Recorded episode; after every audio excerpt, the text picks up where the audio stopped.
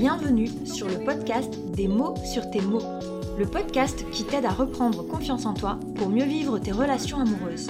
Je suis Alexandra, coach relationnel diplômée et certifiée, et sur cette chaîne, je te partage les découvertes, les notions et les secrets pour enfin vivre une relation amoureuse stable et épanouissante. Que tu sois confortablement installé, en train de faire ton ménage ou ton jogging, c'est parti pour un nouvel épisode. Hello, j'espère que tu vas bien. Dans cet épisode cette semaine, je te parle d'un sujet dont on a euh, entendu euh, beaucoup parler euh, ces dernières années, c'est la charge mentale. La charge mentale, surtout chez les femmes, alors elle peut toucher effectivement les hommes, mais on va pas se mentir, c'est un sujet qui touche beaucoup les femmes.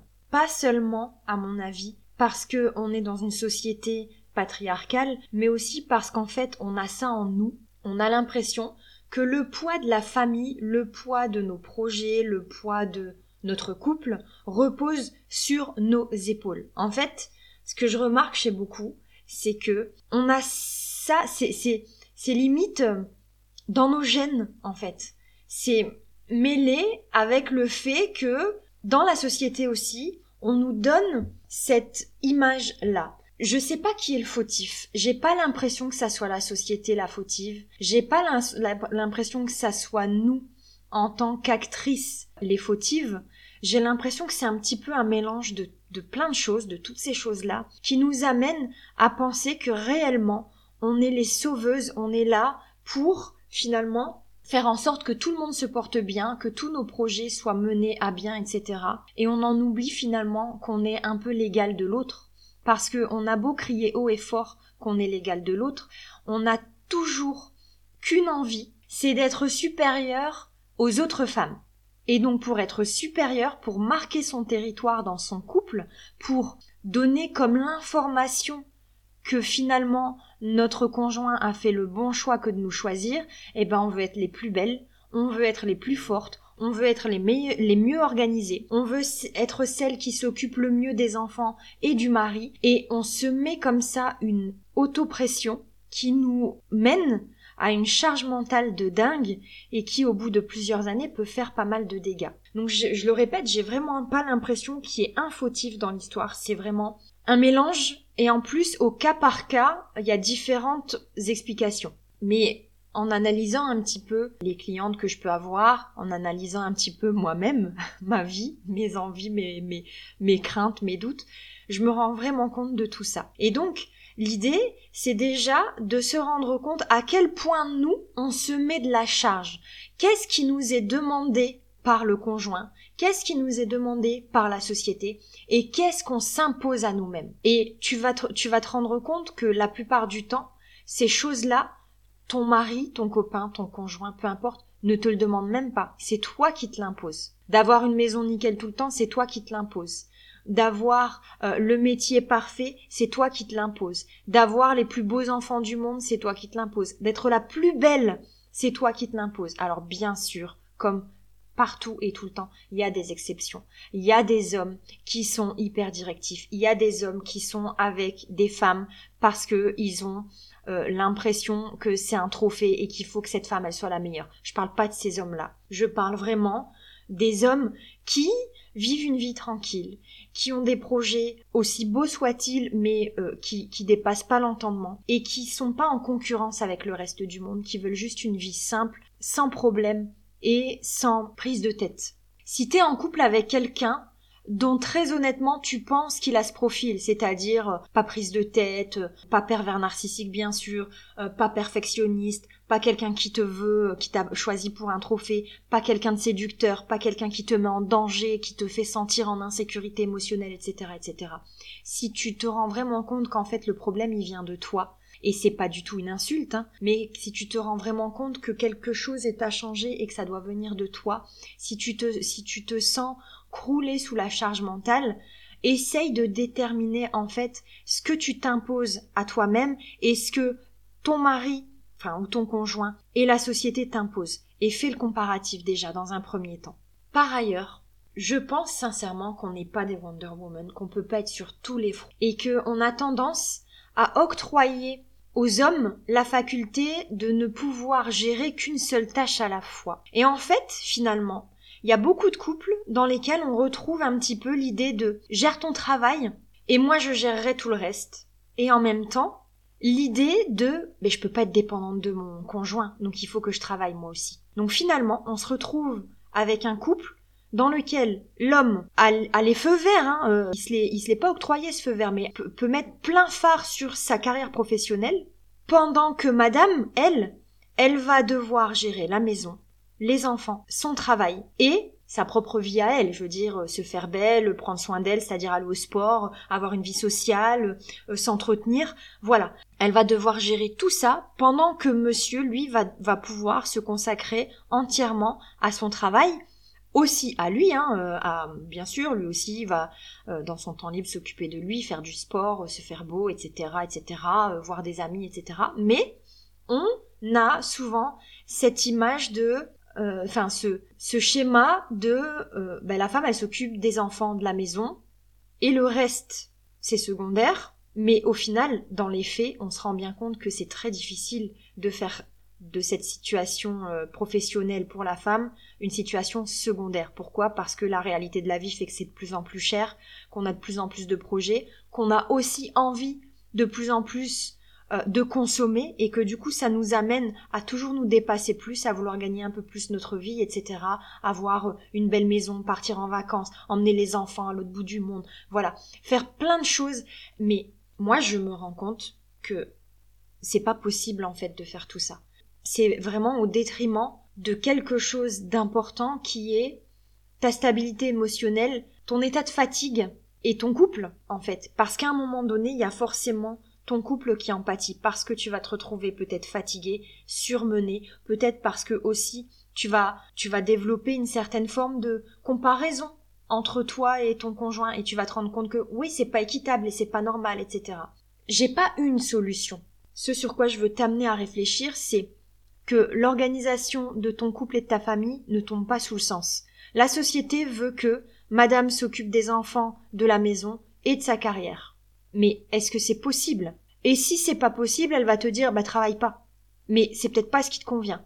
Donc l'idée, c'est d'arrêter de faire en fonction de comme on a toujours fait, comme on pense qu'il faut faire, et c'est de réfléchir à deux, ton conjoint et toi, à une manière de fonctionner qui vous convienne à vous. Un peu comme en coaching on fait, c'est-à-dire que en coaching, quand j'ai euh, une cliente face à moi, on ne trouve pas des solutions à ces problèmes en fonction du regard de la société, de mon regard à moi-même ou du regard de ses proches. On va vraiment faire avec qui elle est, ses besoins, qui elle a dans sa vie, effectivement, ça c'est à respecter aussi, et en fonction de tout ça, on va déterminer une marche à suivre, la meilleure manière de faire pour que ben, tous soient contentés et en priorité cette personne-là qui vient me voir, effectivement et ben en fait dans la charge mentale, dans, dans le thème que j'aborde, dans l'organisation de votre couple, de votre famille, c'est la même chose. C'est on va pas faire au regard de la société, au regard de ce que vos familles attendent de vous, de ce que on va faire en fonction de ce que chacun d'entre vous, les deux partenaires, attendent de la vie, quels sont vos projets, comment vous voulez vivre, qu'est-ce que vous aimez faire en priorité, et on va essayer de trouver le meilleur moyen de goupiller, de composer tout ça. Donc oui, il y a des difficultés, oui, il y a des choses qu'en fait dans le couple personne veut faire et qu'il faut quand même faire, mais on va essayer de trouver la meilleure organisation possible pour essayer de trouver un équilibre. En fait, il n'est plus question qu'il y en a un qui se prenne tout dans la tronche et que l'autre ait la belle vie. Attention, je le répète, moi ce que je vois, c'est pas un homme qui décide de s'octroyer le droit de s'occuper de sa carrière et qui te dit tu t'occupes du reste, la plupart du temps, c'est beaucoup plus insidieux que ça. C'est la femme qui va dire non, non, mais je m'occupe de, tout et qui va petit à petit s'ajouter des tâches et se dire non mais en fait on peut pas il faut que je travaille puis on est obligé j'ai pas le choix et moi j'ai besoin de rester indépendante etc etc je pense sincèrement que au plus on évolue au plus on, a affaire à une société qui est hyper individualiste, je pense que c'est pour ça qu'on on est face à beaucoup de séparations. C'est qu'en fait, on vit plus les uns avec les autres et pour les autres, on vit chacun pour soi, pour ses projets. Et, quand ça fonctionne pas, eh ben, on décide de séparer, on décide de continuer chacun de son côté. Je critique absolument pas parce que des fois je me demande, enfin je me dis que ces, ces personnes-là, des fois elles ont raison, enfin surtout ces femmes, de s'occuper d'elles-mêmes parce qu'elles sont pas avec des, personnes qui peuvent comprendre que elles aussi, elles ont besoin de se sentir en sécurité. Elles ont besoin qu'on les rassure à un certain niveau pour donner 100% de leur énergie sur d'autres niveaux. D'ailleurs, je fais une petite parenthèse. Hein. L'idée que la femme, elle, elle cherche la sécurité financière, pour moi, elle est vraie, mais elle n'est pas condamnable. Pourquoi? Parce que il y a les femmes qui cherchent les finances et en profiter. Et il y a les femmes qui cherchent la sécurité financière pour pouvoir complètement se consacrer à l'éducation des enfants, à, la maison, au foyer, à ce que tout le monde voilà aille bien. Alors euh, s'occuper d'un foyer, c'est beaucoup de travail. Euh, s'occuper d'une maison, c'est beaucoup euh, beaucoup d'investissement. Et donc pour moi, c'est hyper légitime de, de, chercher à, à vouloir souffler financièrement. Et il faut bien différencier la femme qui est vénale de la femme qui cherche juste en fait à trouver un certain équilibre et à du coup à se décharger euh, de cette charge financière pour pouvoir donner euh, bah, tout ce qu'elle a à donner comme amour et comme comme bienveillance dans sa famille et dans la famille qu'elle a qu'elle a créée avec euh, son conjoint. Bref, ça c'est une parenthèse. Mais l'idée c'est vraiment de trouver la personne avec qui vous allez partager les mêmes envies, les mêmes projets de vie. Donc en fait, soit on peut le voir comme ça, ou soit on peut le voir d'une manière où on est avec une personne avec qui on a potentiellement les mêmes bases. Hein, euh, il ne s'agit pas de trouver l'opposé, mais où on n'a pas forcément les mêmes projets de vie, mais où en discutant, on peut trouver des accords communs en fait. L'idée c'est que tout le monde y gagne. Donc la charge mentale, c'est pas qu'une affaire de femmes, c'est pas que la faute des hommes. La charge mentale, on a besoin de la remettre au centre du débat mais à nu en fait. On a besoin de de regarder clairement qui en est à l'origine.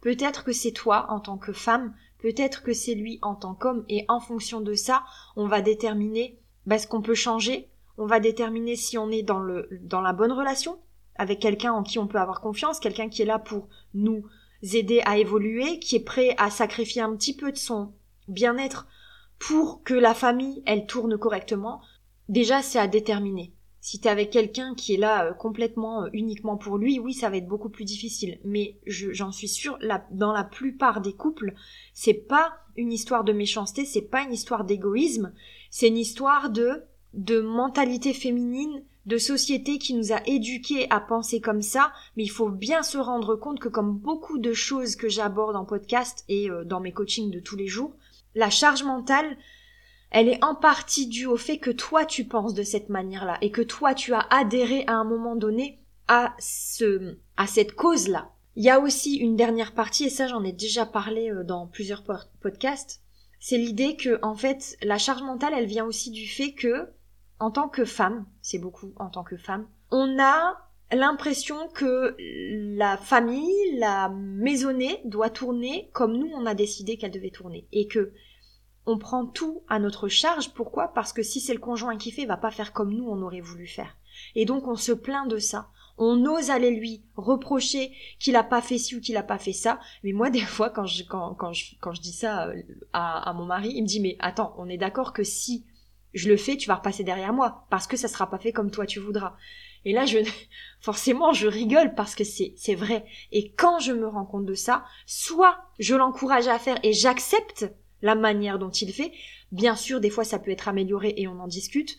Ou soit je décide que non, j'ai pas envie, j'ai envie de le prendre à ma charge, mais dans ce cas-là, je l'assume. Et, pourquoi pas, je, j'essaye de m'alléger sur une autre charge en lui disant bah toi par, contre est-ce que tu peux t'occuper de ça? Et donc c'est toujours des négociations c'est toujours un travail de de recherche de compréhension de l'autre de connaissance de l'autre de connaissance de soi d'analyse. C'est vraiment un, travail. Le couple c'est un travail dans tous les cas. C'est un travail à vie. Mais ça en vaut tellement la peine.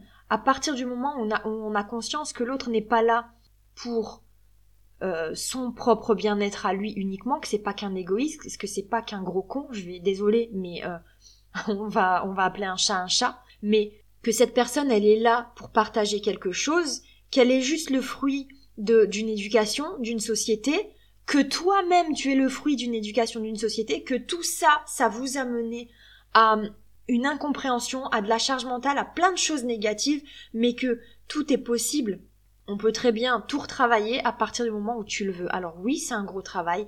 Oui, il y a des choses à rectifier euh, sur, euh, sur beaucoup d'aspects. mais je te garantis que ça en vaut la peine si vraiment tu tiens à ton couple, si vraiment tu sens que ça vaut la peine de sauver ton couple, alors donne-toi-en les moyens, réellement. J'espère que cet épisode t'a fait du bien, t'a parlé. Euh, ça me juste un petit rappel, euh, il y a un autre épisode et je le retrouve, je le retrouve jamais. Il y a un autre épisode qui parle du fait que oui, c'est à toi que je m'adresse, oui, c'est à toi que je dis que tu peux changer les choses parce que c'est toi qui m'écoutes. L'idée c'est pas de se vexer en se disant ouais c'est encore à moi de changer les choses. L'idée c'est de comprendre que si t'en as envie, si t'as envie d'améliorer ta condition, c'est possible à partir du moment où tu prends les choses en main, où t'arrêtes de vouloir être sauvé, t'arrêtes de vouloir que ton conjoint qui jusque-là a entre guillemets la belle vie parce que c'est pas lui qui vive la charge, mentale, à partir du moment où t'as compris que c'est pas ton conjoint qui va vouloir changer les choses parce que lui il est dans la bonne position, mais que c'est à toi et que c'est pas parce qu'il est méchant, mais juste parce qu'il est dans un confort et que quand on est dans un confort on n'a pas envie de changer les choses. Donc c'est à toi de prendre les choses en main. Voilà, je pense que la je pense que d'ici peu, je vais refaire un épisode à ce sujet-là, parce que c'est toujours important de le, rappeler. En tout cas, je te remercie de m'avoir écouté. Je pense qu'il y avait encore plein d'autres choses à dire, mais c'était vraiment une piqûre de rappel pour te montrer à quel point, en réalité, tu peux être actrice, en fait, et tu es actrice des bonnes choses comme des mauvaises choses, et qu'il y a, allez, 70% des choses que tu pourrais changer, améliorer dans ton couple, même si tu as l'impression que tu es juste en train de les subir. Voilà, je te remercie beaucoup de l'écoute que tu, que tu m'accordes. Si tu veux aller plus loin, tu peux t'abonner à la chaîne qui est payante. On va plus loin, on donne des astuces et euh, je suis aussi à l'écoute des thèmes que tu voudras que j'aborde.